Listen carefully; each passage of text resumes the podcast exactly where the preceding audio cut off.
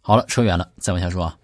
说这个家中没有余就是没有财，那么做任何事呢都会凶多吉少了。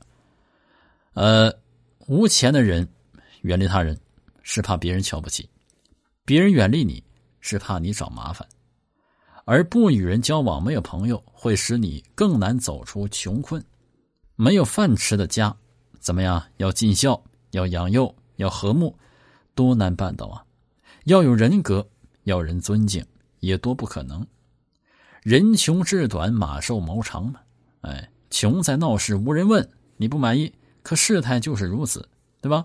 富在深山有远亲啊，是吧？其实这个穷人啊，不是个光荣的名词儿。无产穷，如果人太多了，是社会不公造成的。要改变社会，如果只是少数，除了天灾人祸，就是自己无能了。必须思变，想办法变富，越富越好。那么怎么能富呢？我们希望每个人都富，对吧？每个人心里也不想希望穷，要勤俭持家，不能浪费。中国古代是农业为主的社会，天灾经常的发生或者人祸啊，一夜由这个富变穷的现象可能不少。那么今天的农村人呢，仍然有这种情景啊，也可以印证古人生活困难多多啊。因此呢，已经提出了勤俭持家理家的这个思想。九二说：“包有余无咎。”不利宾。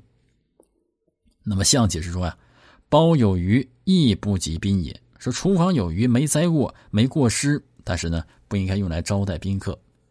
这好客呀是咱们中国人的传统，可是呢在此古人呢又不赞同接待客人，就像与人情不符了。